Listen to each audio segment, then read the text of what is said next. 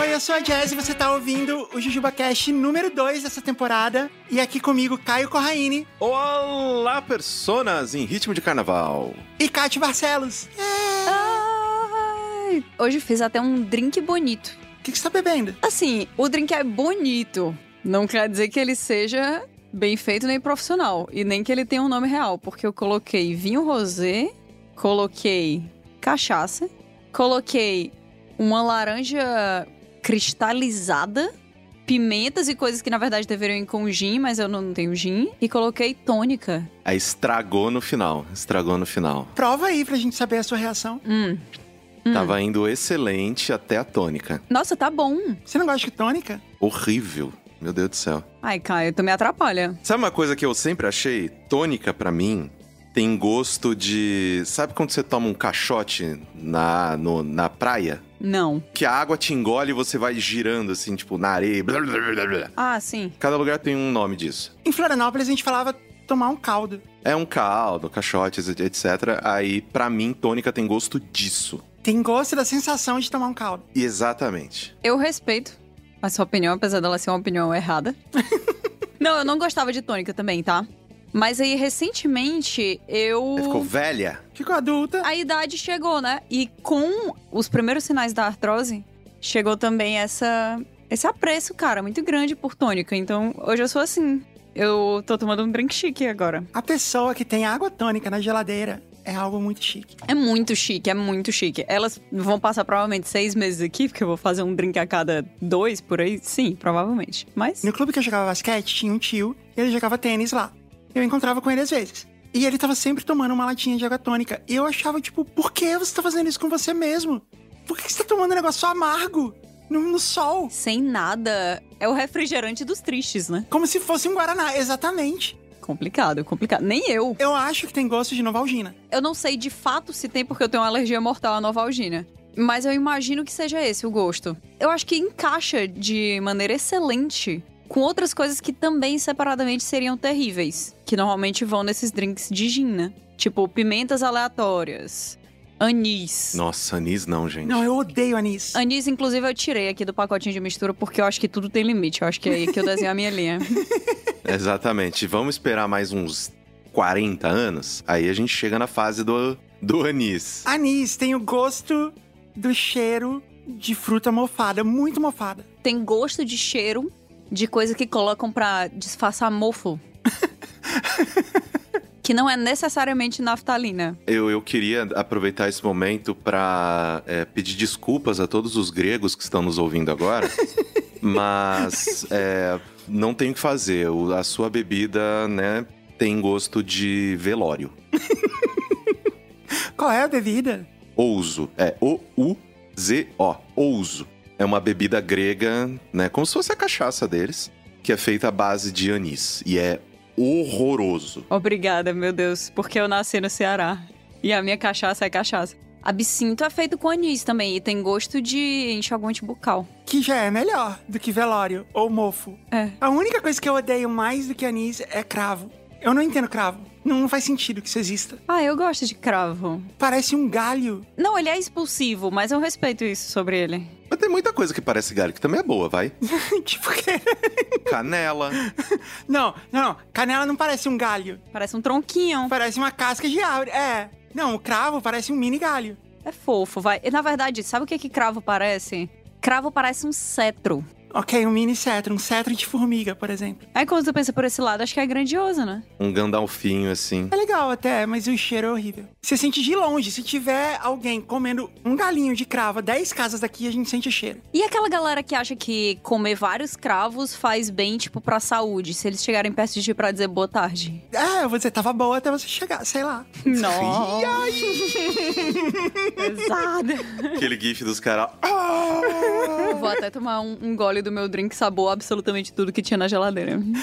É, e daqui a pouco ela tá fazendo drink com margarina, o re- restinho de, do- de, restinho de, de pó de azeitona. Eu achei incrível a maneira que a gente começou esse programa, porque o tema do episódio de hoje é justamente aleatoriedades. Nossa! De vez em quando, quando a gente faz esse tema, a gente tem que incentivar ela, né? Gente, fala uma coisa aleatória. E não, dessa vez foi natural. É a aleatoriedade natural. É, porque querendo ou não, pelo menos eu, né? Vocês têm mais contato de uma maneira frequente. Eu, como faz tempo que eu não falo com vocês, tudo é assunto, né? Tudo é papo. Inclusive, eu queria aproveitar esse momento para provavelmente fazer a pergunta mais burra que vocês já ouviram, mas que vai fazer sentido, tá? Como vocês sabem, agora eu tenho cabelo grande, né? e todo o conteúdo feito para cabelo e tudo mais, principalmente cabelo grande, ele tende a ser, né, feminino e voltado para conceitos e, e trejeitos que toda mulher já deve estar acostumada, porque sempre foi feito para ela e ela também conversa com suas pares e outras pessoas ao redor que, né, normalizam ali todo esse dialeto específico. Ok. A minha pergunta específica é a seguinte: eu vejo vídeos, sei lá, não, tal, para cabelo ondulado, que é o meu caso, tal, né, né, e aí as pessoas, ah, não, porque não pode lavar o cabelo todo dia. Aí eu fico pensando, gente, mas o que, que é lavar o cabelo? É molhar o cabelo? É passar shampoo no cabelo? O que cacete é lavar o cabelo? Saponáceos. Não, não, as duas coisas. Você não vai nem molhar, nem passar shampoo nele. Eu vou pra academia todo dia, Mari. Não dá pra ficar sem molhar o cabelo. Mas tu pode escolher a podridão também. Não, mas você pode lavar o cabelo todo dia. Não tem problema nenhum. Pro meu tipo de cabelo, geralmente se fala que não é legal. Depende. Eu comecei a, a também pesquisar de, de maneira frequente assuntos capilares muito recentemente, depois que meu cabelo morreu por dentro, porque eu descolori ele. Morreu. O cabelo recebeu uma meia de Natal e falou: não. Foi exatamente isso. Emocionalmente foi o que aconteceu com ele. Então, assim, eu li recentemente um artigo de uma pessoa, de um veículo que eu esqueci, que eles juntam vários especialistas para falar sobre cabelo. E aí, cabelo tem vários especialistas diferentes, né? Às vezes tem um cabeleireiro, às vezes tem um dermatologista, às vezes tem um tricologista. Né, alguns são mais especialistas do que outros em aspectos diferentes. Tipo, dermatologista. Peraí, peraí, peraí, peraí. Mari, a gente vai deixar o tricologista passar assim, de boa? Por quê? Tipo, sem pagar um frete? eu não sei, o que você tá pensando? Tricologista, gente? É o quê? Um médico de gorro? Ai, é o médico de casaquinho. é o médico de. Porra, gente. Eu nunca tinha pensado nisso. Tricologista. Mas eu acho que o nome tricô vem disso, porque trico significa fio. Fio, pois é. É o médico do seu cabelo. Genial, genial. Parabéns pro latim. Ou grego, né? Às vezes é grego. O artigo diz assim: quantas vezes você deve lavar o cabelo por semana? Depende do profissional para o qual você pergunta. Se você pergunta para um cabeleireiro, ele vai dizer: olha, o ideal é que você lave uma vez por semana, ou então no máximo duas vezes por semana. Jesus Cristo. O cabeleireiro, normalmente ele pinta cabelo, ele descolore cabelo, ele faz um monte de coisas que deixa o cabelo ou ressecado ou que cada vez que você lava vai saindo a tinta, né? Vai saindo tipo a beleza, o trabalho que ele fez no cabelo dele. Mas quando você pergunta, por exemplo, para dermatologistas é outra coisa. E tem outra coisa, Kat. Quando você faz esses tratamentos no cabeleireiro, eles colocam tanto hidratante, tanta coisa ali nesses produtos que seu cabelo fica bom. Sim. E aí acaba se precisando lavar menos. É verdade. Quando eu vou pro cabeleireiro e eu pago muito caro para que as pessoas mexam no meu cabelo, eu tento me manter imunda pelo máximo de tempo que eu consigo para que eu possa fazer aquele dinheiro valer a pena. E eu acho que isso é comum e mais do que isso, admirável. Esse foi o programa especial sobre o skincare do Caio. Muito obrigado, gente. Foi muito aleatório, mas a gente ainda tem jogo e três histórias para ler. Vamos fazer isso? Virgem Maria, vamos. O jogo de hoje é um jogo novo que eu e a nossa produtora, Tiara Castro, a gente criou cinco minutos antes da gente começar a gravar. E ficou muito legal. O nome do jogo é O Jogo do Clickbait.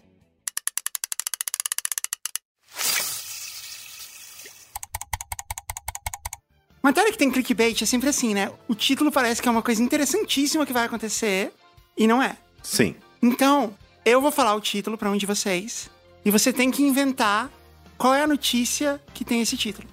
E aí eu vou escolher qual foi a melhor. Tá. Então vamos lá, primeira rodada, hein? Caio, vai primeiro que você já é mais experiente. Você tava ali rolando o Twitter e você encontrou essa notícia. Inacreditável! Veja o que este menino faz com apenas três conchas.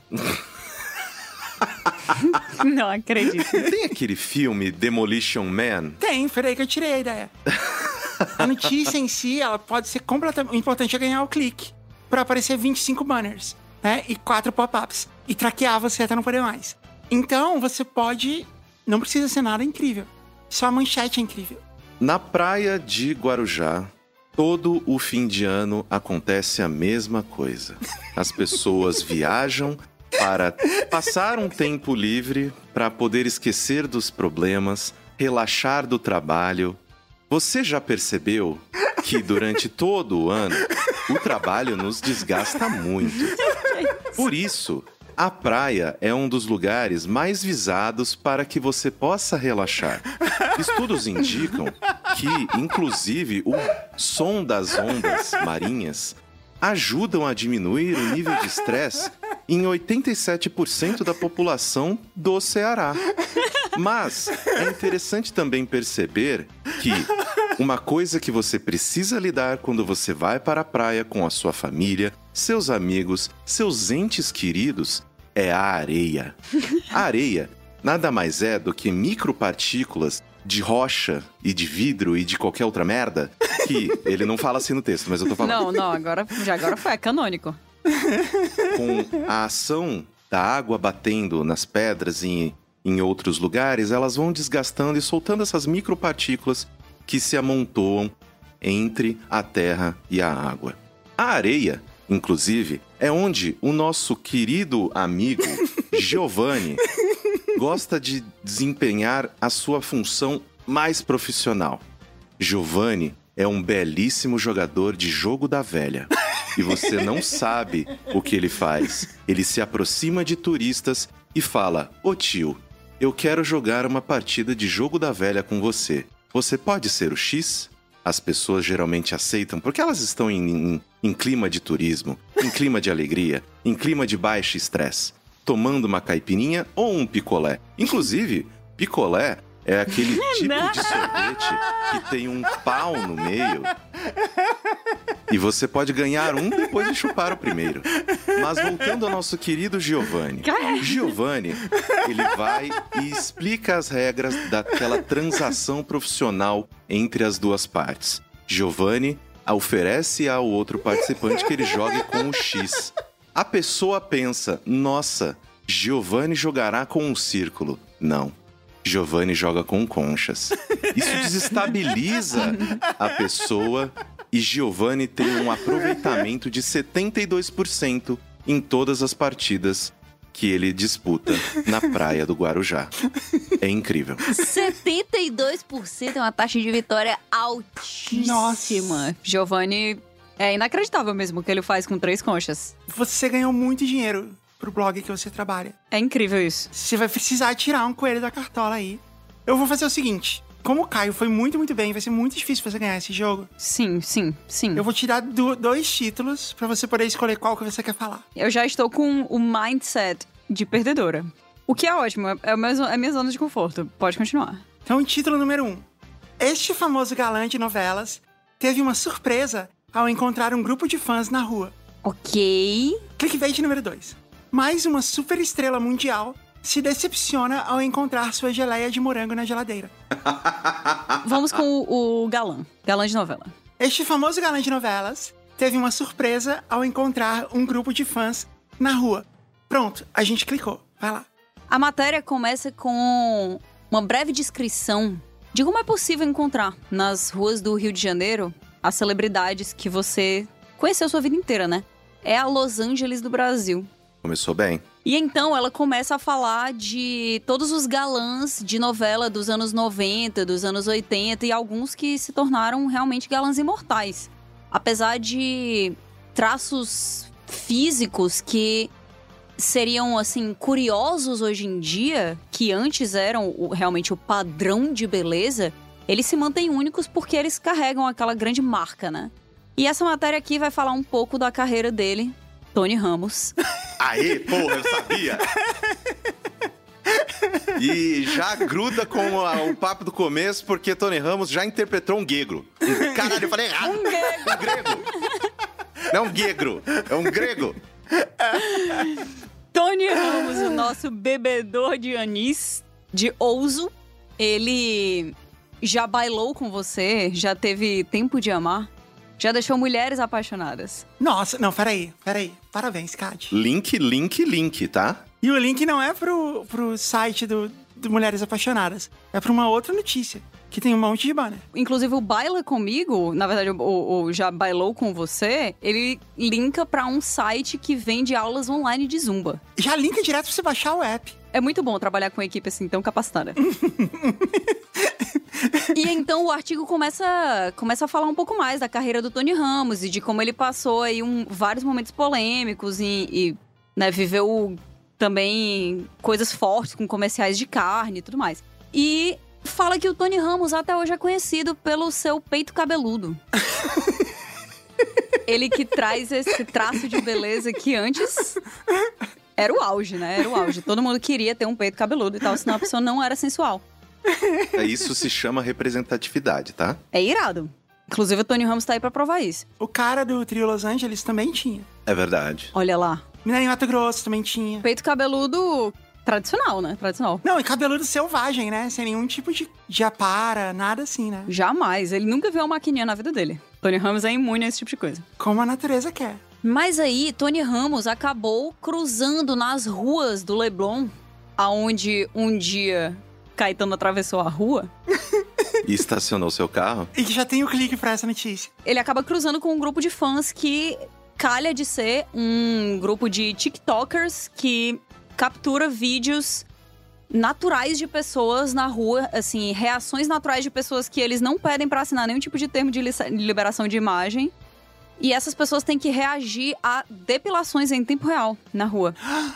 E Tony Ramos é surpreendido. Eles chegam colando uma cera no Tony? Não, eles chegam colando uma cera em estranhos. Nossa. E então eles vão lá e o Tony Ramos acabou, né, sofrendo aí o virgem de 40 anos. Não, foi uma agressão isso. O resto da matéria acaba dizendo como ele teve que abrir o BO e ele não esperava passar por esse tipo de coisa e de como ainda não sabemos o que realmente aconteceu com o grupo de TikTokers porque a assessoria deles se recusou a responder as perguntas do nosso veículo.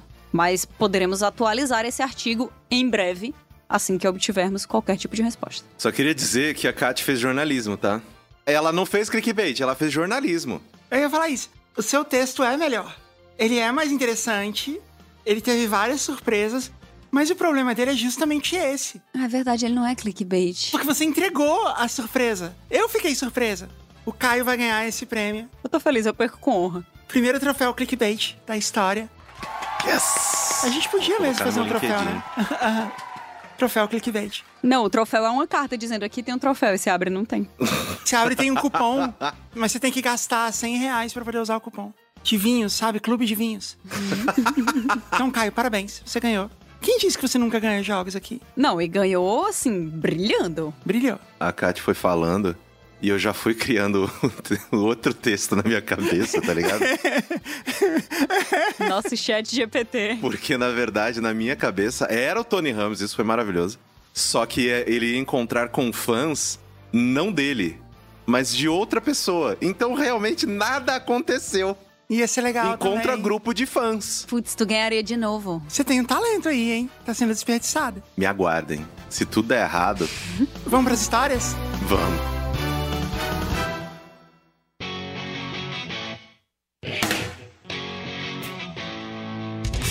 Antes da gente começar a ler nossas histórias, nós precisamos de novas histórias. E você pode escrever para histórias@jujubacast.com. Manda lá o seu conto, não vou falar histórias outra vez. E a gente precisa dos seguintes temas: volta às aulas, escola, a sua história de vida, de quando você era maltratada no colégio, ou quando você era o rei do colégio, não importa, desde que seja no colégio, ou desde que você convença o Rafael de que você pertence ao, ao especial de história de colégio. O Rafael, de vez em quando, é o nosso clickbait, né? É mesmo. Porque a palavra colégio aparece uma vez na história, ele, opa, tá dentro. Às vezes nem isso, às vezes ela aparece assim meio que na moral da história. Nessa história eu aprendi muito. Opa, aprendeu? Aprender na escola. Tá lá. Essa história acontece às seis da manhã. Seis da manhã é a hora que tá passando o telecurso segundo grau. Ó, é isso que eu falo. ok, história de escola, de shows e de trabalho são os próximos temas. E vamos ler. Caio, você lê a primeira pra gente? Olá, Rafael, Jazz, Beto, Kati, Caio e possível convidado. Tudo bem? Ah, nossa, foi escrita durante a pandemia. Ok. A gente tem agora uma, tipo, uma janelinha pro que passou, né? Sendo que foi um dia desses e a gente achava que nunca ia passar. Então é, é um. É uma posição curiosa essa que a gente tá agora. Tem noção de que a gente tá num, num carnaval Caraca! livre, na rua. A gente falou isso no programa passado, assim, que era o programa especial de carnaval, e é o primeiro carnaval na data certa desde a pandemia. É que é muito louco quando começa. Hoje eu tava passando de carro aleatoriamente na rua e tinha tipo umas quatro pessoas aleatórias com peruca rosa. Eu pensei, é carnaval. E sem máscara. E sem máscara. Hoje eu fui no dermatologista e eu ainda vou de máscara. Quando eu vou no médico, coisa assim, eu vou de máscara. E aí eu cheguei lá, ninguém tava de máscara, nem a dermatologista. É, não, eu fui, mas tava todo mundo de máscara. Será que tava todo mundo bem? Questões. Os nomes foram alterados para tipos de tecido, mas fiquem à vontade para mudar. Eu gostei disso, tá? Agora, já que você não vai ter que falar, vai ter que ficar trocando os nomes dos personagens, Kai, vamos melhorar a vida dos nossos ouvintes? A gente podia trazer o Gibilbo pra fazer um momento alura. Não. Gibilbo, Gibilbo, tá Gibilbo. bom, vai, deixa eu puxar ele lá do porão. Gibilbo, você está entre nós? Eu, oi, que? Aqui. Cheguei, Gibilbo. Que isso? Oi, seu Gibilbo, tudo bem? Oi, moça. Eu queria te contar sobre, o, Moça, sobre a Alura. moça. Queria te contar sobre a Moça, Alura. você é alta, moça, moça grande, boa, assim, carnuda. que isso? Ô, seu Gibilbo, eu queria te contar sobre a Alura. Não sei se você lembra, a gente falou no ano passado. Alura. Você lembra? Nome bom de falar na boca, ele enche a boca. Alura. A Alura é a maior escola de tecnologia do Brasil. Dá pra aprender a mexer no, no Face, na Alura. Tá, porque tem curso de Facebook Ads, por exemplo, pra você aprender a fazer publicidade no Face. Facebook do Edson. Hum, Não, não, Facebook Edson Ads. tá me devendo, tá me devendo. Ele, ele pegou uma, uma marreta, tá me devendo até hoje, Edson. Não gosto do Edson. Ok. Tem outro, tem outro nessa Alura aí? Tem também Google Ads. Tem vários cursos de marketing como esses. Tá falando muito de Edson. Na Alura não tem o Edson, que pega a marreta emprestada. Aí, aí é bom, aí a Alura é bom, bom. Não é? que mais que tem na Alura? No nosso link tem desconto de 10%, seu Gibilbo. 10% é quanto, fia? É, é, é 10 reais? É... Não, é bastante dinheiro. É? Só tem um jeito de você saber quanto é realmente que é você clicar no nosso link. Eu vou mandar aqui pra você pelo Face, pode ser? Pode ser, pode ser, minha filha. É assim, ó, alura.com.br barra promoção barra JujubaCast. Tá, mas manda pronto, porque não vou lembrar dessas coisas aí, não. Manda pronto o link. Eu vou te mandar lá no Face, que você gosta de usar, mas eu já tô falando aqui também. Aí quando você clica nesse link, você vai entrar numa página, aí tem tudo explicando sobre a Alura, e é muito legal você entrar lá e entender mais, porque na Alura, com uma matrícula, você tem acesso a todos os cursos. E isso não é uma coisa comum. Tem várias escolas de tecnologia por aí, você tem que fazer um curso de cada vez. É verdade. Na Alura, uma matrícula, todos os cursos. Você pode fazer tudo o que você quiser. Você vai adicionando ali um monte de habilidades, vai melhorando o seu currículo, vai melhorando a sua carreira. Alura. E você pode mudar de carreira, seu Gibil. O que, que o senhor faz? Eu tô te mandando aqui uma imagem de Nossa Senhora no Face. Seu Gibil, o que, que o senhor faz de trabalho, assim? É, Eu fico parado lá no porão. no po- É isso. O senhor é aposentado, seu Gibil? Aposentado, aposentado. Já trabalhei muito na vida, é. E o que, que o senhor Mas fazia eu, antes de se aposentar? Eu, eu, eu trabalho, a gente trabalha tanto, viu, minha filha? Aí a gente consegue as coisas e aí o Edson pega e não devolve. é horrível, horrível. Eu não aguento mais. Eu entendi, seu Gibil. Mas sabe por que, que o Edson faz isso? Porque ele não estudou na Alura, e aí, tipo, ele não conseguiu um upgrade na carreira, e aí agora ele precisa roubar a sua marreta. Ô, minha filha, eu vou te mandar aqui o perfil do Edson. Manda esse link da Lura pra ele. Ah, porque aí, quem sabe ele consegue ingressar no mercado de trabalho numa nova carreira e consegue ressarcir o senhor aí da, da marreta, né? Que ele pegou emprestado e não devolveu. Não foi só marreta, não. Pegou muita coisa mais. Pegou até minha mulher. Nossa, seu Gibil, o senhor tá bem? Eu tinha certeza. Não, porque eu preferia minha marreta. Ele levou as duas. Que isso? O que o senhor ia fazer com a marreta, seu Gibil? Pergunta, não pergunta. Não, não. Não, tá bom, não precisa responder. Obrigado, seu Gibil, por vir participar novamente. Assim, você sempre alegra o nosso De programa. nada, a Lura aí, ó. A Lura. Caio, agora que o seu Gibil voltou pro seu porão, Sai daqui! Sai, vai! Ah! Fragmentado. Ele se comportou, né? Mais ou menos. Ah, mas... É, por isso que ele mora no porão. Nossa.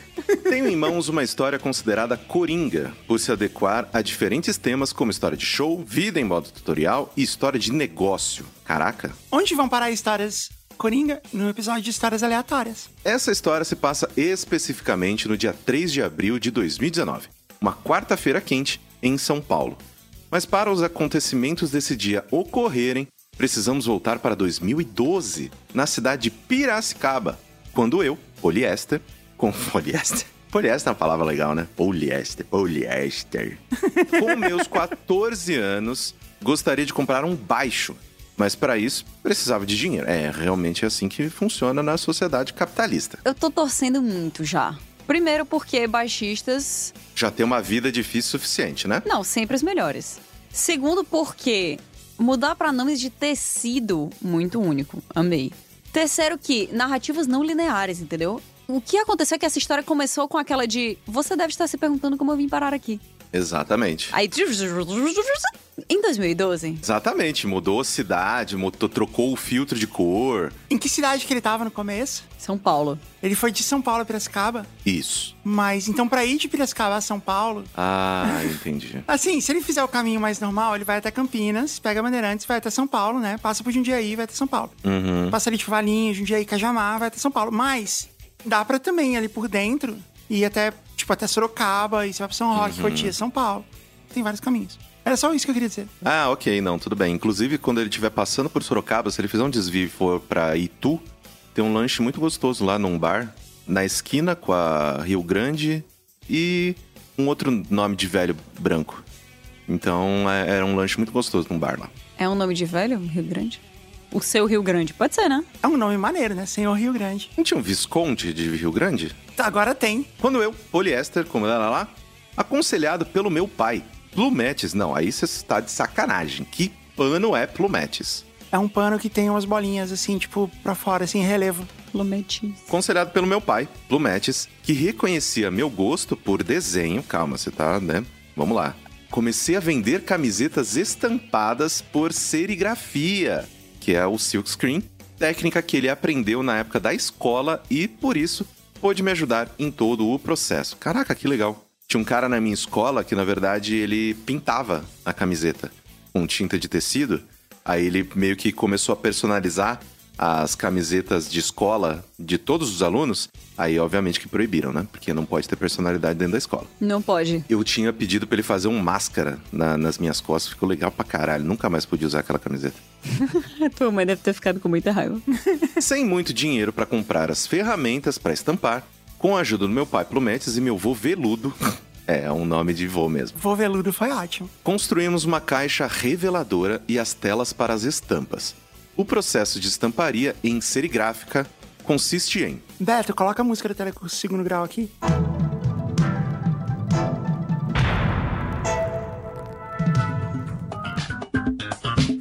Passo número 1. Um, montar uma moldura em madeira, um pouco maior que uma folha A4. Não pode isso, gente, sério. Passo número 2. Fixar um tecido de nylon 77 ou 99 fios na moldura. Nessa etapa do processo, é necessário que alguém fique esticando-o com toda a força sobre a moldura, enquanto outra pessoa martela tachinhas para fixar o tecido para deixar a tela mais esticada e rígida.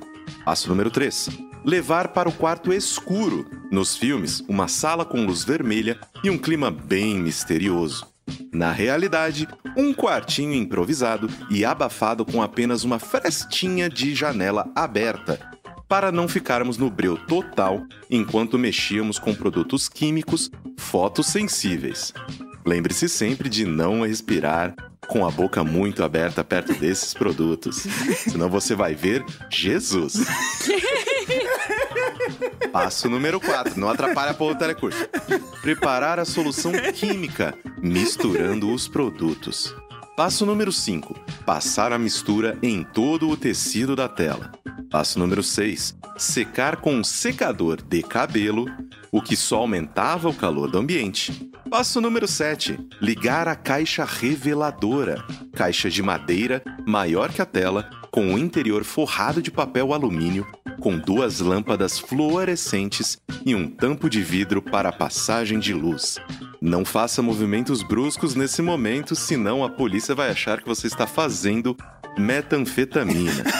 Passo número 8. Posicionar um desenho feito em um papel manteiga sobre o tampo de vidro e a tela sobre os dois. Passo número 9. Aguardar uns 15 minutinhos. Passo número 10. Correr para o tanque de lavar roupa para tirar o excesso de produto químico fresco da tela, revelando a arte que servirá como estampa. Passo número 11. Secar a tela naturalmente. E por fim, a tela tá pronta para estampar as camisas, né? Então ele tava fazendo o molde das camisetas. Eu sinto que eu aprendi muito. Com uma única camiseta feita, ela é no meu monstruário, meu monstruário, meu monstruário. Se fosse de um monstro, poderia ser um monstruário. Exatamente. Passei a vender para minha rede de amigos e conhecidos e, na escola, para colegas e professores. Também dava de presente de aniversário nas festinhas da época. Inteligentíssimo. Depois de algumas, não muitas, camisetas vendidas, aniversários e natais pedindo dinheiro como presente, consegui o necessário para comprar o famigerado baixo. Com ele tive algumas bandinhas de colégio, chegando a tocar para alguns amigos na época. Era muito divertido. Quanto à produção de camiseta, continuei esporadicamente, às vezes sozinho e às vezes com outros colegas que também desenhavam. Pulamos para o ano de 2019. Meu segundo ano morando em São Paulo. Voltamos agora, hein? Tiro o filtro de sépia. Meu segundo ano morando em São Paulo para fazer faculdade de design.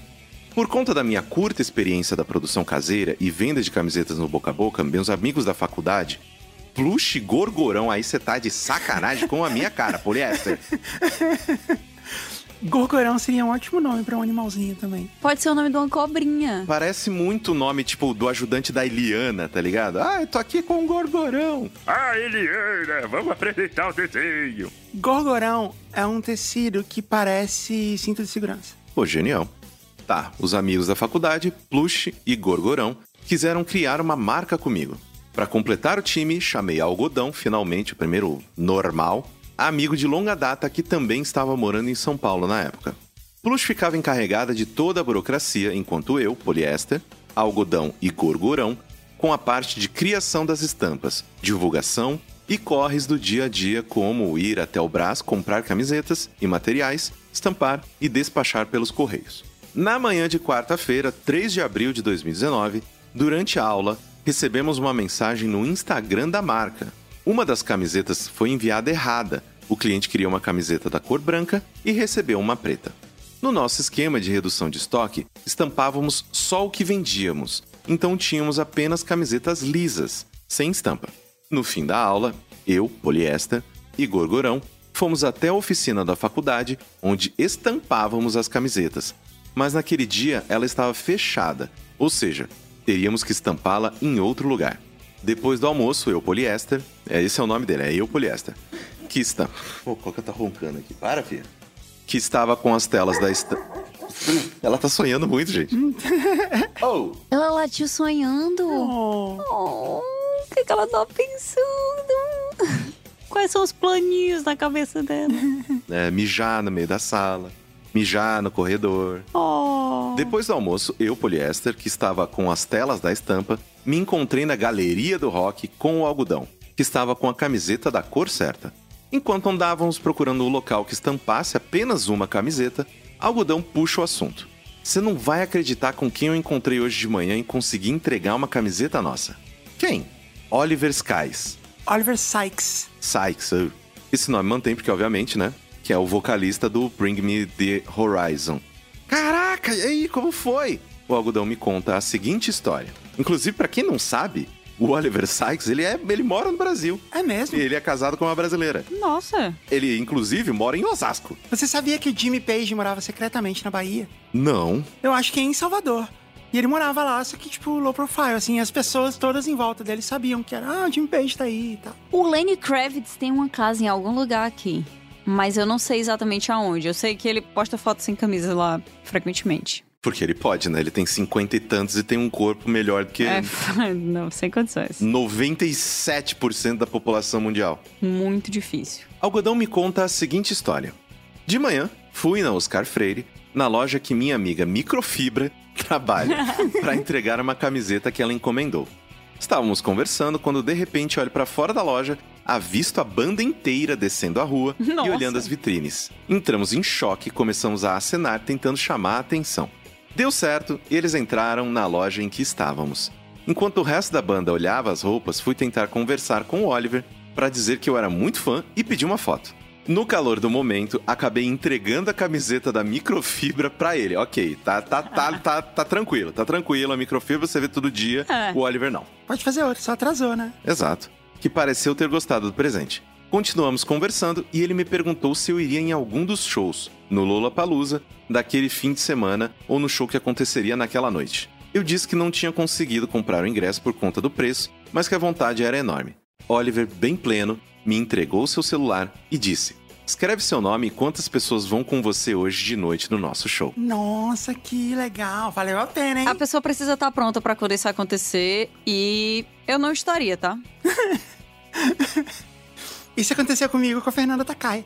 É verdade. A gente foi jantar e ela falou: Ó, tem um show amanhã, se quiser, vai lá. Não, mas é que ao mesmo tempo, a Fernanda ela parece uma pessoa muito mais approachable, né? Ela parece, mas é porque também a vida da Jazz é muito mais surreal. A gente ainda precisa falar de doces. Assim, a gente falou de cravo e a gente passou na rebarba do beijinho. É, podia ter falado, realmente. Qual é o nome daquele doce sueco que é feito tipo de anis? Aí você me pegou. É um preto, assim, que parece bom, você come, é licorice. Ah, não, isso é horrível, credo, não. Horrível. Então, eu acho que tem anis naquilo ali. Se não tiver, tem um pacto com o demônio. Só tem essas duas opções. O licorice parece que você tá comendo um fio elétrico aromatizado com anis. É, parece que é feito de vinil. É, parece de plástico, né? Ah, derreteram um vinil, fizeram um doce e aí obrigaram as crianças a comer ele pra aprender a não comer açúcar. A impressão que eu tenho é que, assim, eles desencaparam o cabo coaxial e deram o plástico pra você comer. Exatamente. Eu fiquei em choque.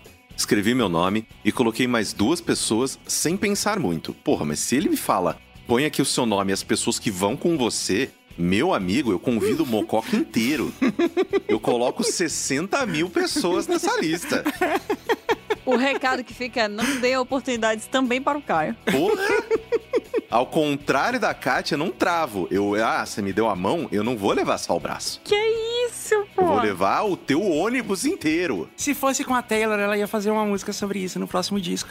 Detonando você, falando como você partiu o coração dela. Nossa, eu ficaria muito mal. Eu ficaria muito mal. Ia ter uma parte no refrão, assim, que ela fala: E aí você veio com seu ônibus, cheio de amigos, pro meu show. E nem sabia cantar as músicas.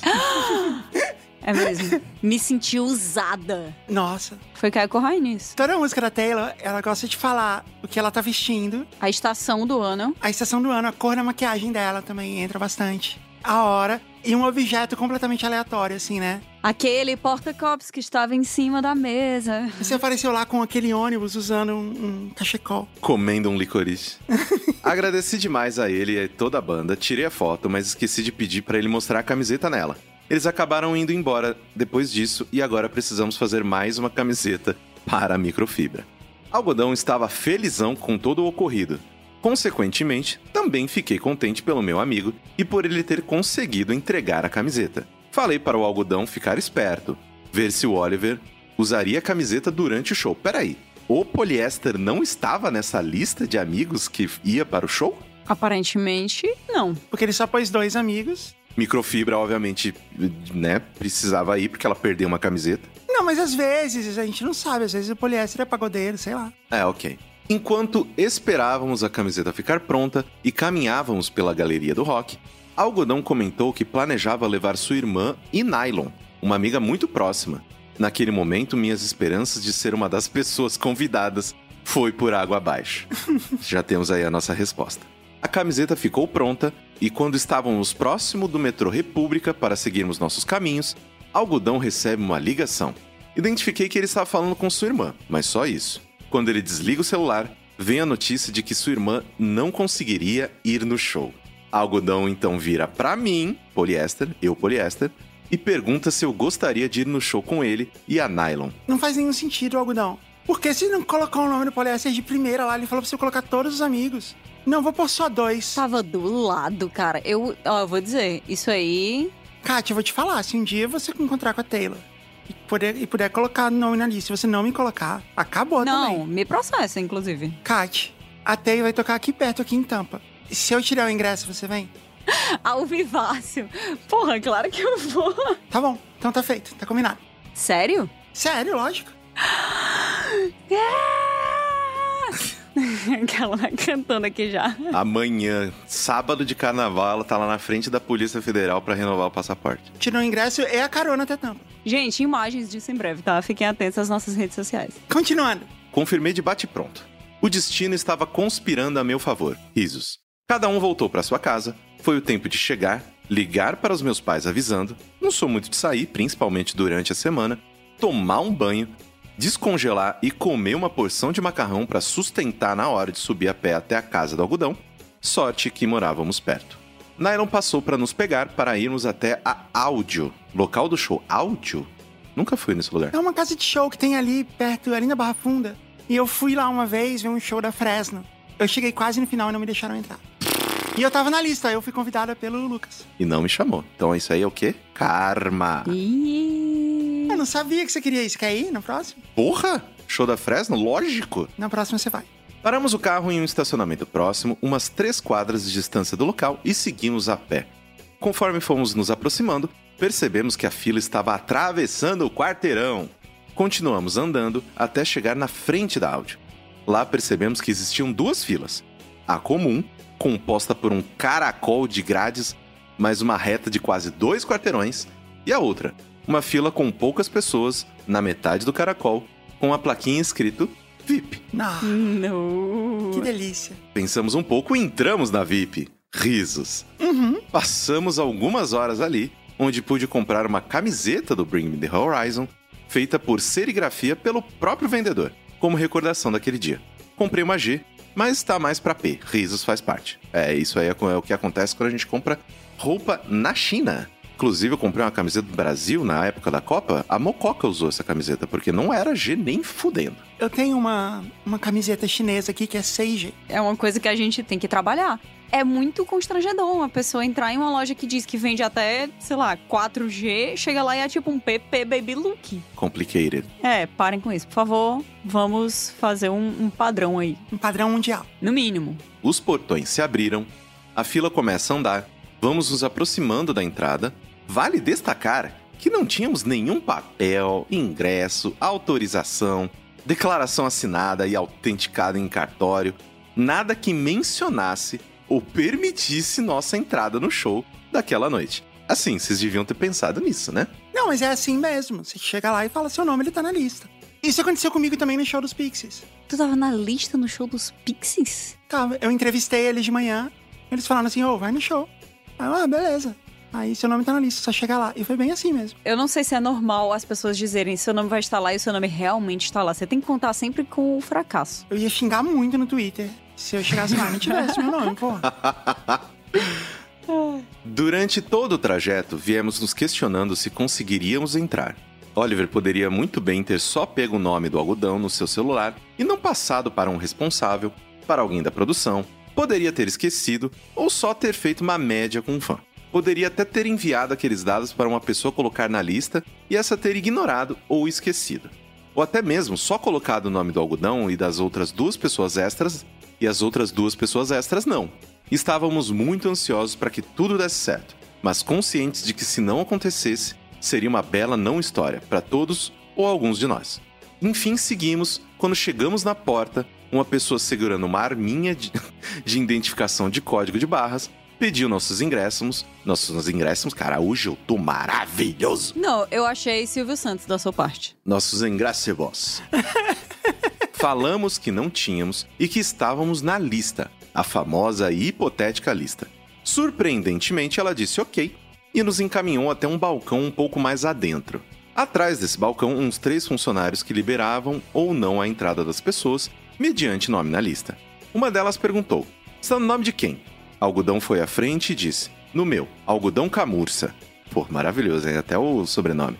A moça começou a procurar, virou uma, duas páginas e não encontrou o nome do algodão. Ela nos disse que não estava achando. Procurou em outros papéis grampeados e insistiu que não estava lá. Então perguntou para o algodão: Você sabe em qual lista você está? O algodão não hesita e diz: Do Oliver. A intimidade. A funcionária pede a lista do Oliver para outra pessoa do balcão e lá estava. Algodão, camuça. Mais dois. Chocada. Faltava um R em seu sobrenome. Mas a moça não ligou para isso, pediu o documento de nós três e quando nos devolveu, junto de cada, um ingresso, seguido de um aproveitem o show. Quando eu fui no Shadows Pix, foi a mesma coisa. Você perguntou qual lista. Aí eu falei, a lista da banda. Aí ela, ah, tá. Aí tava lá meu nome. Meu nome é do Beto. O Beto foi também. Ah, tá. Caraca, que animal. Eu já estive numa lista de banda. Na época eu namorava uma pessoa da, da banda. A banda fez um show, uma unidade de show. E foi isso, gente. A banda fez uma unidade 01 de show. E eu estava lá. Ah, então eu tô na sua frente, porque eu era hold de uma banda. E a gente fez uma. A gente fez cinco unidades de show. 05 unidades de show. Isso é muito, muito show. Tu é praticamente o- parte do elenco de Quase Famosos, na minha opinião. Exatamente, eu montava a bateria. Entramos e, logo em seguida, ganhamos um salgadinho triangular de queijo e pimenta, embalado com bastante ar, para que eles não se quebrem no transporte. ele ganhou a porra Ganhou do Doritos. Eu tô aqui. Cara, o que, que ele tá fazendo? Um salgadinho triangular? Eu Caralho. achei que era tipo uma esfirra, sabe? Da, da cantina da escola. Então, mas vai que era um risole diferenciado aqui. Por conta da fila VIP ser menor e o processo de entrada ter sido rápido, conseguimos ficar bem próximos ao palco. A banda de abertura da noite foi o Fever 333, a qual conhecemos lá. Durante seu show, o vocalista decidiu subir na área VIP do local e se jogar na pista. Ele caiu na nossa frente e dali ficou cantando até o final da música. Foi um ótimo show. Não pra quem estava segurando, né? Segundo e último show da noite, o famigerado momento em que tanto aguardávamos o Bring Me The Horizon sobe ao palco e Oliver não estava com a camiseta que o algodão entregou pra ele naquela manhã. Ah. Não, mas é muita expectativa, sério. Não, só faltava ele mandar um salve, né? Quero mandar um salve aqui pro meu amigo Algodão, que eu conheci hoje. Deixa eu puxar aqui meu BFF pro show, ele vai cantar a próxima música. Ai, vai que. Sem problemas, aqui ele estava era bem massa, parecia ser do ele, o vilão das meninas superpoderosas. Camiseta do ele! Meninas. Meninas superpoderosas! Obrigada, Caio, sério. Eu posso esperar o ele fazendo um momento alura comigo no próximo episódio. O Briggs vai ficar felicíssimo de eu imitando ele mal e porcamente. Durante o show, juramos ouvir ele gritando o nome do algodão num momento entre as músicas. Aí você estava muito louco de Doritos. Nossa, ele fez mesmo! Ele mandou um salve! Por todo o seu contexto, sem sombra de dúvidas, um dos melhores shows que eu já fui e uma das melhores histórias da minha vida, competindo apenas com um dia que o guidão da minha bicicleta saiu. Caralho! Oh, não, eu vou mandar muito essa mensagem. Eu vou mandar uma DM pro Oliver. Falar, então, cara, você tá disputando com um dia que o guidão da bicicleta saiu. Essa é a tua moral. Pode ter sido uma experiência transformadora, traumática e perigosa. O guidão da minha bicicleta saiu enquanto eu estava em uma descida e eu fui parar no hospital com a fratura na face. e lá acabei delirando ao falar para as enfermeiras que minha esposa estava fazendo minha ficha. E eu tinha 38 anos de idade, na época eu tinha 16. Ele teve uma, uma memória da vida passada. Caraca, ele teve uma belíssima concussão. É, com certeza. E foi meu pai Plumetes quem me levou no hospital. Nossa marca, infelizmente, acabou. Claro que acabou, você não foi a primeira escolha que ele colocou na lista. Era complicado lidar com faculdade, estágio e ainda produzir e entregar camisetas. O que permanecem são as próprias camisetas e as boas recordações que elas proporcionaram. Observação: ainda tenho as fotos desse dia, do algodão com o Oliver e a camiseta na sua mão, de nós três esperando para começar o show do Bring Me the Horizon, do show em si e do ingresso que ainda guardo na minha carteira como espécie de amuleto da sorte. Se quiserem, posso postar no Twitter e marcar vocês. Posta assim que a gente reposta. Ai, quero muito. Gostaria de fazer um agradecimento especial a todos os envolvidos e à minha namorada Cetim, que me apresentou o mundo, o mundo dos podcasts há sete anos e me ajudou a escrever essa história para ter mais chance de passar pelo crivo do Rafael. Abraço a todos, obrigado por proporcionar bons momentos com um ótimo podcast. Muito bom! Eu adorei que ainda acabou com tipo, Cetinha, eu te amo, essa é pra você. É, foi bonitinho, né? Assim, faz tanto tempo da história que talvez será que ele ainda está com cetim? Por favor, fala que se você e Cetim ainda estão juntos, por favor. Ou se já tem uma nova Cetim, talvez. Ou se ele, ele, ele, ele, ele traiu a Cetim com a seda. pá, pá, pá.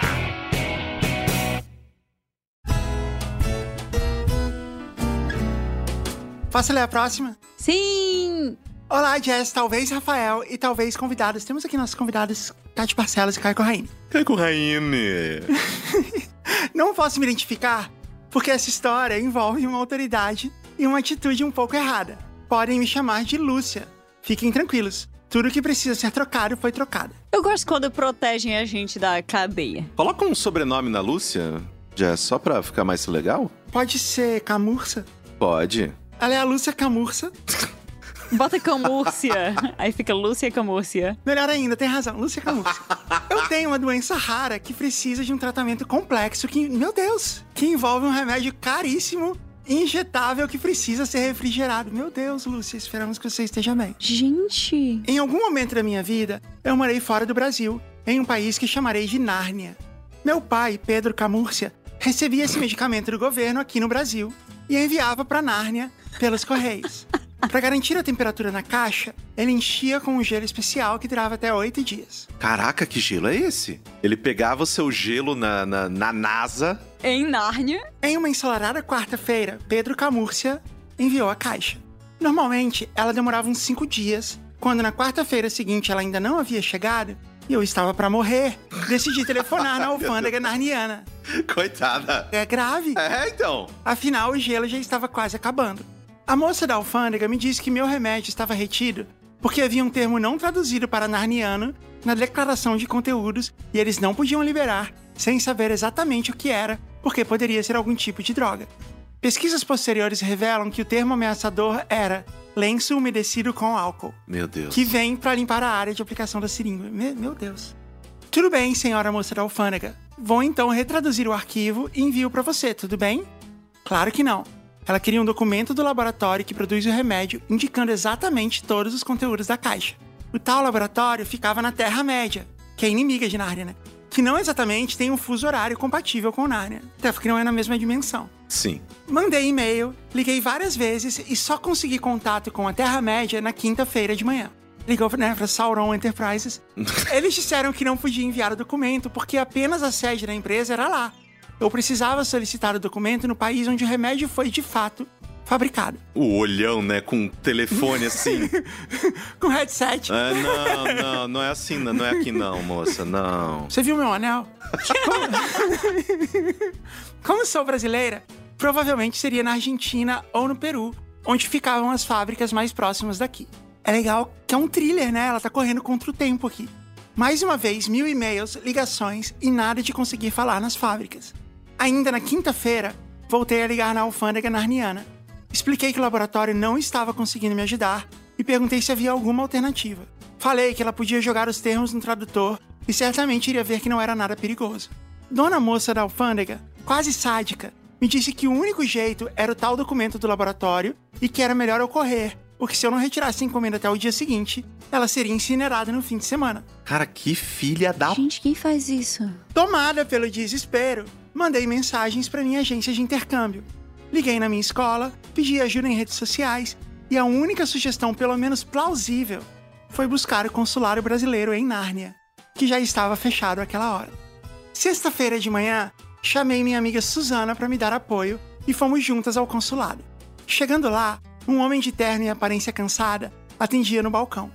Me sentei em frente a ele expliquei a história toda. Falei que aquela era a minha última chance antes da incineração e ele respondeu que sentia muito, mas que eu teria que esperar o laboratório me responder. Ai, caraca, tô nervosa já. Hoje tenho 13 anos. Seria se estivesse viva. Eu tentei argumentar com ele. Enquanto isso, um senhor também de terno passou por trás do galpão, segurando alguns documentos e falando português com alguém fora do nosso campo de visão. Suzana não pensou duas vezes e gritou: Ei, senhor, ajuda a gente. Precisamos falar com o cônsul, é caso de saúde. O senhor dos documentos parou e disse ao meu atendente cansado: Pode deixar elas entrarem. Ai, ainda bem. Craque do jogo, Suzana. Eu sempre imagino que cônsul é uma geladeira cônsul. De terno. Andando, né? De ladinho, assim, cada vez inclinando a geladeira, assim. Vó, vó, vó, vó. Ele estendeu a mão pra nós, muito simpático, e disse: Olá, eu sou Edmundo, vice-cônsul do Brasil em Nárnia. Como posso ajudar? Eu sei que é ficção, mas a pessoa ser vice-cônsul do Brasil em Nárnia é muito forte. Você sabe quando a gente foi pra Nova Zelândia? A gente tava lá, né? Eu e o pessoal do Jovem Nerd. E aí, o pessoal das escolas de inglês lá que organizaram a nossa viagem, eles vieram falar com a gente assim, tipo: Olha, tem uma notícia incrível pra vocês. O embaixador do Brasil na Nova Zelândia soube que vocês estão aqui e quer conhecê-los. E a gente falou, tipo, porque isso é incrível. A gente não quer perder nosso tempo conhecendo um político brasileiro. Tipo, tira a gente dessa. E aí, os neozelandeses falaram assim: não, você tem que ir, tipo, é uma honra, é um chefe de Estado querendo falar com você. E aí a gente falou: não, a gente não vai, não sei o quê. Não, você não está entendendo como o Brasil funciona, não. Não é assim. Até que alguém chegou e falou assim: por favor, pelo amor de Deus, vai só uma pessoa. E aí fui eu e o Alan. Chegou lá o embaixador do Brasil na Nova Zelândia, que eu não lembro quem é. E aí ele chegou e falou assim: ah, é um prazer enorme recebê-los aqui na nossa embaixada, no nosso pedaço de Brasil aqui na Nova Zelândia. E muito legal que vocês vieram. Aí ele sentou com a gente, ofereceu água, café, coisa assim. Aí ele falou mais umas coisas assim, ele falou assim: então, mas quem são vocês? Cara, não é possível. Por que, que, por que, que vocês são um big deal, estão aparecendo no jornal e eu não sei? Estão aparecendo no jornal. Foi exatamente isso. Aí a gente foi, explicou pra ele, ah, legal, essas coisas de blog, né, internet, realmente. Aí ele ficou contando como que a grande realização dele foi mudar de uma sala comercial pra uma casa onde eles podem fazer festas. Eu amei essa interação em tantos níveis. Assim, eu jamais serei capaz de explicar. E aí ele termina a conversa falando: Ninguém, de, assim, por algum acaso, algum de vocês trouxe farofa? Quantos anos o Alan tinha naquela época? Acho que uns 16. Não podia ir na festa, então. Por que que você levou a porra do coitado do adolescente pra esse rolê? Não, eu não levei, assim. Eu falei assim, tipo, alguém tem que ir, eu vou. Fui lá me sacrificar pelo time. E o Alan, como é muito legal, ele falou, não, eu vou com você. O Alan é muito brother. O Alan é muito brother. Como pode? Nossa senhora, canonizado, cara. Não, e a gente tava assim, de camiseta, tênis, né? A gente tava, tipo, viajando na estrada. Porque a gente foi em 2013, né? E aí, no ano que vem, até a Copa. Ele falou assim: é, nós vamos fazer festas lá nessa casa. E aí, nos dias de jogos, a gente vai servir pão de queijo. Ah, que ótimo. Que excelente notícia. Parabéns, obrigado por gastar nossos impostos assim. O meu povo está orgulhoso. É. Mas tem pão de queijo aqui? Não, não, aqui não, pra vocês não, mas a gente vai ter no ano que vem. Continuando. Eu sou Edmundo, vice-cônsul do Brasil em Nárnia. Como posso ajudar? Deus abençoe Suzana. Fomos até seu escritório, explicamos tudo de novo e ele telefonou pra alfândega. Ele conversou um pouco com a atendente, explicou que estava comigo, ela insistiu que precisava do tal documento, então ele perguntou: Se eu escrever um documento afirmando que a Caixa é segura e assinar, você libera o remédio? Ok, me passa seu número de fax. Vamos! Vice-cônsul! Vice-cônsul! Ele se levantou e disse pra nós enquanto saía. Ela falou que eu posso assinar. Só que tem uma fila de narnianos aqui precisando de um visto para o Brasil, que eu preciso liberar. Então, eu não tenho tempo de escrever a carta. Vocês falam narniano, né? Podem usar esse computador aqui da sala, escrevam o que tem na caixa e me chamem quando estiver pronto, que eu assino e a gente envia. O vice-cônsul. deixa o cara, deixa o cara. Ô, vice-cônsul, cuidado, cara. E foi assim que eu e Suzana usamos do nosso privilégio de meninas fofas para conseguir acesso aos computadores do consulário brasileiro em Nárnia. Olha, os computadores do consulário brasileiro aqui em Miami, eles ficam tipo no balcão, assim, você pode ir lá e usar. Mas sabe o que é engraçado? Os computadores, eles são de marca brasileira. Então eles importaram computadores do Brasil pra cá. Tá, tipo, positivo. Não tem nada de errado, mas que deve ter sido uma licitação, alguma coisa assim. Mas ainda assim é curioso, né? Foi a gente vem pra cá pra comprar computador e pro Brasil, e eles importaram os computadores do Brasil pra cá. Genial. Felizmente, Edmundo não estava errado ao confiar em nós. Pesquisamos os componentes do remédio no celular mesmo, pra não usar nem a internet dele, digitamos a carta e o chamamos de volta. Não abrimos absolutamente nenhum outro programa ou arquivo daquele computador. Muito bem. Nossa, mas eu ia fuçar tudo! Tudo! Vamos ver o que, que tem na lixeira do Edmundo. Ele imprimiu, leu o que a gente tinha escrito, assinou e enviou pelo fax. Eu agradeci efusivamente, ele nos desejou boa sorte e voltei para casa. No sábado de manhã, enquanto eu tomava café com a Suzana, ouvimos uma batida na porta. Corri pra abrir e o entregador já havia desaparecido, mas lá estava ela, minha caixa com meu precioso remedinho, inteirinha. Ed, se estiver ouvindo, obrigada de novo. Espero que você não tenha sofrido nenhuma retaliação por minha causa. Eu amo que ela colocou todos os nomes de Nárnia. Muito fofo.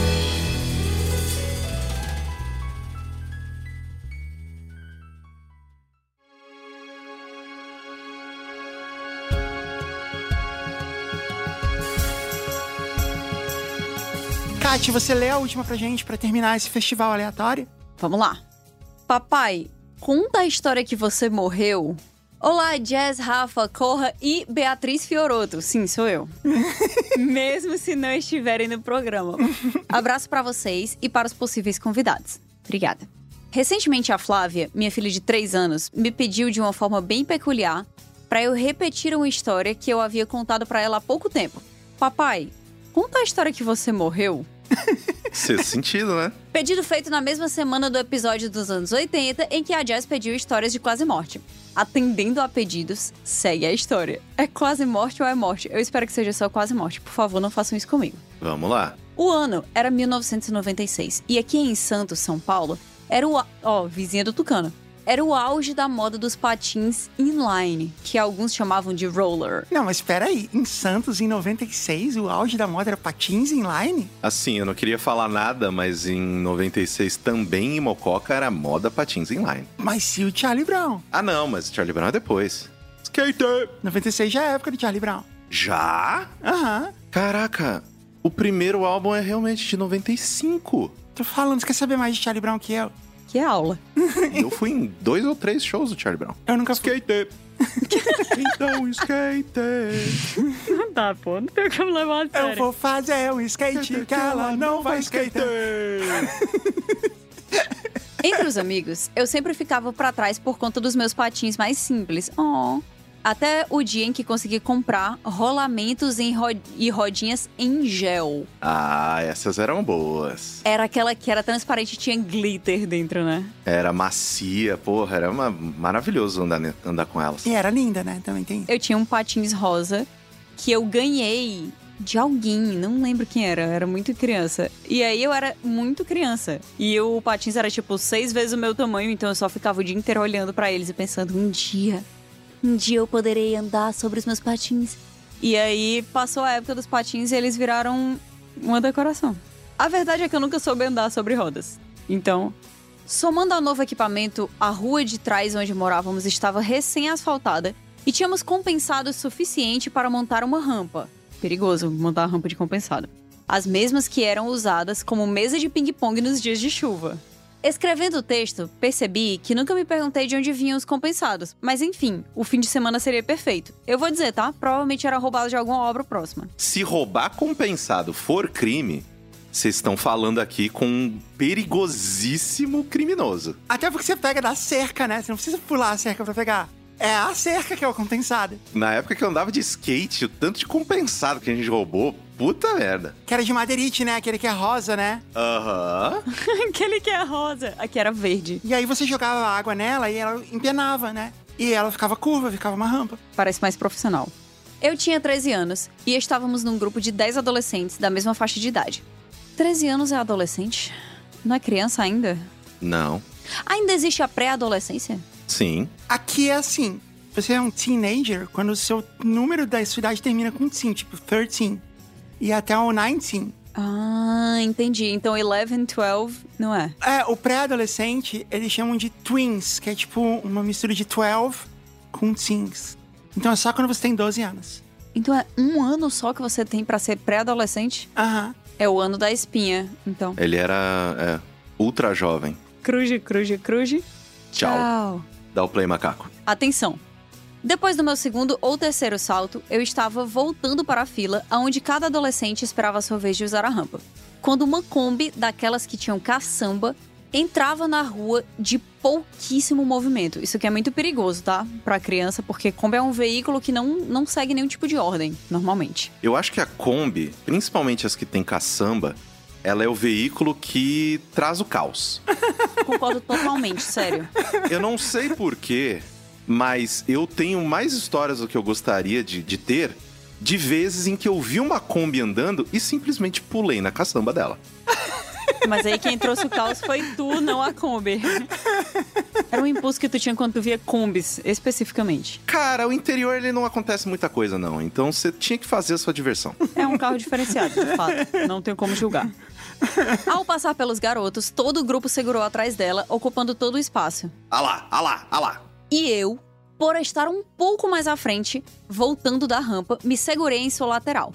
A Kombi não estava rápida, mas logo nos primeiros metros perdi o equilíbrio, ficando com apenas uma perna no chão. Olhei para baixo e vi o asfalto em movimento. Essa foi a minha última memória daquele dia. Caraca, ok. Parte 2. O que aconteceu? A frase do Chicó, não sei, só sei que foi assim, é um pouco do meu sentimento em relação ao que aconteceu naquele, daquele momento em diante. O que eu tenho comigo é um retalho de todas as histórias que escutei das pessoas que participaram daquele dia. Logo que eu segurei e desequilibrei na Kombi, ela virou na esquina para o lado em que eu estava e a roda de trás passou por cima do meu pé de apoio. Caraca! Caramba. forçando de tal forma que quebrou a minha perna, me fazendo cair de rosto no chão. Durante a queda, eu coloquei o meu braço na frente, o que de certa forma me protegeu, porém chicoteou na minha cabeça, batendo minha boca no chão. Gente, eu tô tentando. Gente. Nossa. Parece um livro do Leonel isso aqui. É mesmo. O motorista parou o carro e, junto com os adolescentes, me viraram no chão, justamente quando eu balbuciei algumas palavras e desmaiei com um suspiro. É muito dramático isso. Eu queria Nossa, desmaiar com um Deus. suspiro, mas uma vez só. Parece muito difícil isso. Vocês já desmaiaram na vida de vocês? Eu já. Já, já desmaiei. É muito louco, não é? É estranho. É muito doido. É porque parece que não aconteceu nada. É, alguém apertou o botão de reset. Aí você voar. É tela azul. Não, é engraçado que você desaba igual um bonecão de posto, né? Você não cai, você não cai pra frente, assim, pro lado. Você só desaba. Você só perde o, sustentação. E aí você pode acordar depois e passaram-se horas, mas você não sabe. Na verdade, no, no- no meu caso, passou, sei lá, 40 segundos. Mas eu fiquei, meu Deus, que ano é esse, sabe, Jumanji? E quando você acordou, você tava se sentindo super bem. Eu tava me sentindo fora do meu corpo. É uma sensação de torpor, né? Uma sensação meio que. É, meio leveza, assim, como se fosse uma hiperoxigenação no cérebro, ou talvez a falta de oxigênio. Quando eu acordei, por alguns segundos, eu senti a melhor sensação da, da vida. De, tipo, como se tivesse, sabe, acordado de um sono muito reparador. Ai, saudades, acordar de um sono muito reparador. Mas durou só alguns segundos também, porque de repente eu comecei a sentir a dor de eu ter batido nas coisas. Eu caí em cima de uma mesa de vidro. Meu Deus. Não quebrou. Mas eu senti a dor de bater nas coisas, sabe? Cair. É que normalmente você cai quando você desmaia, você não faz a menor ideia que tá caindo. Eu me levantei da mesa e eu acho que, sei lá, eu levantei muito rápido e desmaiei. Eu caí em cima da mesa e nas cadeiras, assim. Eu, tipo, meio que caí na quina da mesa, rolei nas cadeiras e depois no chão. Minha irmã tava entrando na sala na hora que isso aconteceu. E ela achou que eu tinha tomado um tiro de bala perdida. Nossa! Porque foi a primeira explicação que veio na cabeça dela, né? Tipo, como que em um segundo ela tá andando e depois, pá, tá, tá- desmontou no chão? É, faz sentido, mas assim, como que a cabeça dela foi tão rápido nisso? Não sei. Mas foi tudo muito rápido. Aí tava ela e minha mãe, elas começaram a bater na minha cara, assim, e me acordar. Falando, Mariana, acorda, acorda, acorda. Aí eu acordei assim, ah, o quê? O que que tem, gente? Eu acordei assim, tipo, Completamente desorientada. assim. e eu não lembrava, eu não lembrava como eu parei. Eu fui parar ali por alguns segundos também. Depois eu comecei, começou a voltar. Foi muito louco. Me colocaram na caçamba da Kombi e me levaram ao hospital. Parte 3. O anúncio. Todos os adolescentes moravam num conjunto de três prédios BNH, Banco Nacional da Habitação. E todos se conheciam, bem como suas famílias. Assim, enquanto eu ia para o hospital, eles correram para o meu prédio e interfonaram para minha mãe, que não conseguiu entender uma única palavra entre os gritos e choros dos meus amigos. Imagina o desespero dessa mãe. Desceu rapidamente e logo percebeu meus óculos na mão de um dos meus amigos e todos dizendo aos prantos: Tia Cida, meu amigo Jader morreu. Meu Deus, cara! Quem deixa criança dar notícia, pô, para. Eu não tem o que fazer também, né? Quem que ia passar a informação? É uma pessoa centrada, é uma pessoa que fala: Não, moça, calma, o seu filho foi pro hospital, ele sofreu um acidente. Não. ele morreu! Ah! Ela, atenção, pessoa que estava sendo noticiada de que seu filho acabava de morrer, ela acalmou meus amigos e foi para o local do acidente. Sim, isso mesmo. Ela é do tipo que segura as pontas durante a tempestade e depois que passa, chora por dias. Oh, tia Cida. No local, um casal que testemunharam o acidente esperava minha mãe para levá-la ao hospital. Parte 4. O hospital. O carro que levava minha mãe chegou ao hospital no momento em que me tiravam da Kombi e, para o alívio dela, eu não estava morta. Mas sim aos gritos de dor. Eu não sei como que isso, assim, configurou como alívio. Sim, tá se mexendo, né, gente? É bom. Remédios, pontos no queixo, pontos no lábio, gesso na parte inferior da perna com base em exame clínico. Transferência para outro hospital, exames feitos e constatado o fêmur quebrado. Não. Caraca, não, não, não gente. dá. Fêmur quebrado. Quebrar o fêmur Gente, é uma das coisas mais perigosas que pode acontecer com o ser humano. Ele realmente poderia ter morrido. não foi fratura exposta, mas ao se partir, o osso encavalou, deixando a minha perna muito mais grossa do que a outra, o que me permitiu fazer piadas me comparando ao lateral esquerdo Roberto Carlos. Ele tava de bom humor, pelo menos, né? Jader, por favor, pare. Fiquei um, um tempo com o peso preso ao gesso para tentar fazer a perna voltar para o lugar, mas os médicos acharam melhor operar. Uma platina e seis pinos que foram retirados no ano seguinte, depois de três meses de moletas e alguns outros meses de fisioterapia. Depois de um ano, tirei os pinos e algum tempo depois, vida normal. Vocês sabiam que teve uma vez que eu levei uma queda em uma escada e eu tinha tão pouco músculo na minha perna. Eu não cheguei a cair. Eu cheguei a tropeçar e aí a minha perna escorregou em uma escada e bateu, tipo, em dois degraus o meu pé. Tá, tá. E aí, nisso, a minha fíbula se partiu, porque eu não tinha nenhum músculo pra proteger meu osso. Enfim, joguem menos videogames, não sejam como eu. Meu Deus, Kat. E aí, pra evitar uma cirurgia e pra evitar uma placa de platina, eu passei quatro meses em uma cadeira de rodas, com muletas. Assim, de vez em quando muletas, de vez em quando cadeira de rodas. Meu Deus. Horror. E aí, o meu gesso foi ficando muito folgado, porque a minha perna ficou muito fina depois de vários meses e teve um dia que uma barata entrou no meu gesso. Ah, não. Ah, meu Deus do céu. Não, não, não. Eu Não, juro, não. eu juro. Não, não, não, não, não, não, não, não, não. Às vezes eu fecho o olho pra dormir e eu lembro desse dia. Sem brincadeira. Caraca. Como que você tirou ela de lá? Eu coloquei a minha perna quebrada pra cima, assim, eu acho que ela já tava inteira naquele momento, fazia tanto tempo. Eu coloquei pra cima, assim, o gesso e eu comecei a bater de um lado e do outro do gesso, como quem bate num pote, assim, pra cair uma coisa que tá dentro. Tentando tirar a última Ruffles. E a minha perna doendo desesperadamente. E a barata, ela, ela saiu a pé, sabe? Ela não caiu. Ela só, tipo, ah, não, aqui não é legal, né? Final das contas, tá muito agitada aqui dentro. E eu matei com a minha perna que não tava quebrada.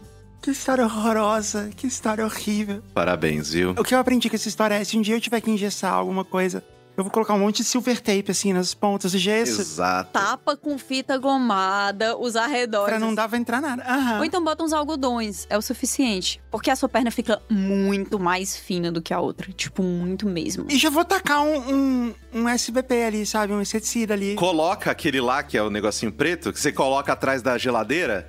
Já joga uns três lá. Inclusive, quando tiver engessando, você já leva fala, então, faz ao redor disso aqui. Por favor, senhor, você se incomoda de colocar essas três armadilhas de barata dentro do meu gesso. Aí depois de sei lá quantos meses você fica com aquilo, você tá com o SBP marcado na pele pelo resto da vida. Não coloque SBP no vão do seu gesso, porque se a barata tivesse morrido dentro, talvez eu não conseguisse tirar ela de lá. É, é verdade. São escolhas que você tem que fazer no final das contas. Qual foi a pior parte de você quebrar a sua fíbula e ficar quatro meses numa cadeira de rodas? Foi a vez que a barata entrou. Teve muita coisa ruim na época, assim, eu apaguei várias memórias. Essas memórias eu não consegui apagar, porque a barata ela foi muito marcante, sabe? Mas assim, teve várias coisas que, que foram legais também. A gente vai ter que pôr aviso de gatilho nesse episódio. Aviso de gatilho, barato. Barata no gesso. Barata no gesso, isso, bem específico. Mas depois de um ano, Jader tirou os pinos e depois de algum tempo, vida normal. Eu suponho que ele fez academia depois disso aqui. Parte 5. Curiosidades. 1. Um, tem uma família grande que mora no interior de São Paulo. Por isso, minha mãe disse no hospital que meu quarto deveria estar sempre vazio. Mas todos os meus amigos iam me visitar sempre. Oh. Meu quarto estava sempre cheio. Mande um abraço, por favor, para todos que me visitaram e em especial para eu mandar no esquema piramidal da broderagem pro Celso, da brodagem, na verdade. Um abraço, Celso, pra você. Que ia todos os dias, e a Priscila, que me levava as matérias da escola, e pra Marcelinha, Abraço, Priscila. pra Marcelinha e sua mãe, que passavam todos os dias na minha casa pra me levar pra escola enquanto eu não conseguia ir de ônibus por conta das muletas. Um abraço pra Marcelinha. Abraço, Marcelinha e mãe. E pra mãe da Marcelinha, sim. Segunda curiosidade. A única coisa que me lembro desse sábado depois do acidente foi a visita do Guilherme e da Gil. Mais brodagem. Abraço, Guilherme e Gil. Curiosidade número 3. Um vô de um vizinho meu ficou sabendo dessa história num bar do outro lado da cidade e voltou pra casa pra ver se era o neto. Épocas pré-celular. Adoro. Imagina como chegou a notícia lá, né? Não, porque foi um menino mais ou menos desse tamanho aqui. Menino, ele, ele, ele virou a roda da, da Kombi, você não A imagina. Kombi passou por cima dele, aí o braço bateu nele assim. Kombi passou, aí depois o cara falou, opa, que é uma pedra, voltou de ré, passou de novo. Misericórdia. Atenção, curiosidade número 4. Joguei bola de muletas. Criança é uma desgraça mesmo, né? Como? Ué, você chuta a bola com a muleta. Ou então você se pendura nela e chuta igual um pebolim. Curiosidade número 5. Minha mãe me proibiu, com razão, de entrar na moda seguinte: o skate. Olha lá! Então, skate. skate. Eu contei já pra você a história, Mari, de que andando de skate teve uma vez que eu bati a minha nuca na, na calçada e fiquei sem enxergar cores por três meses. Quê? Nossa, que loucura, Caio. É, isso aconteceu. Vamos fazer um episódio só de histórias trágicas do Jujuba Cash. É, a gente pode. Foi insuportável. Todo mundo pegava coisa na mão e falava: Que cor que é isso aqui? Eu falava: Gente, tá tudo cinza. Caio, mas tu voltou a enxergar cores? Voltei. Por algum motivo, sei lá. Tu vai doar teu corpo pra ciência? Ah, com certeza. E o resto queima. O Jader diz: Desculpe o longo texto, espero que a minha história seja lida no programa. Foi lida. Continuem o ótimo trabalho, que alegravam minhas horas de fretado e agora as minhas horas de cozinha. Beleza, Jader, eu tô muito feliz que tu tá bem. Jara, se cuida, tá? Só não, não, não vai mais pegar carona em Kombi, coisa assim. Não vai, não vai, não vai. Você pode até andar de skate, mas põe capacete, joelheira. Se for pegar carona em Kombi, vai em, em cima, não embaixo. Pergunta pra você mesmo, o que o Caio faria? não, não faz isso não! não faz isso não! Você faz assim, você se pergunta o que o Caio faria, você vai lá e não faz aquilo. Exato, faz o contrário. Ô, Kátia, eu gostei da sua ideia da gente trazer os participantes do JujubaCast pra contar as suas histórias de quase morte. Mas a gente podia fazer isso no seu programa, o que você acha? Ai, pode ser? Tá combinado, então. Eu vou perguntar pra todo mundo aqui. É isso, então? É isso. Cruz, cruz, cruz. Tchau. Tchau. Tchau!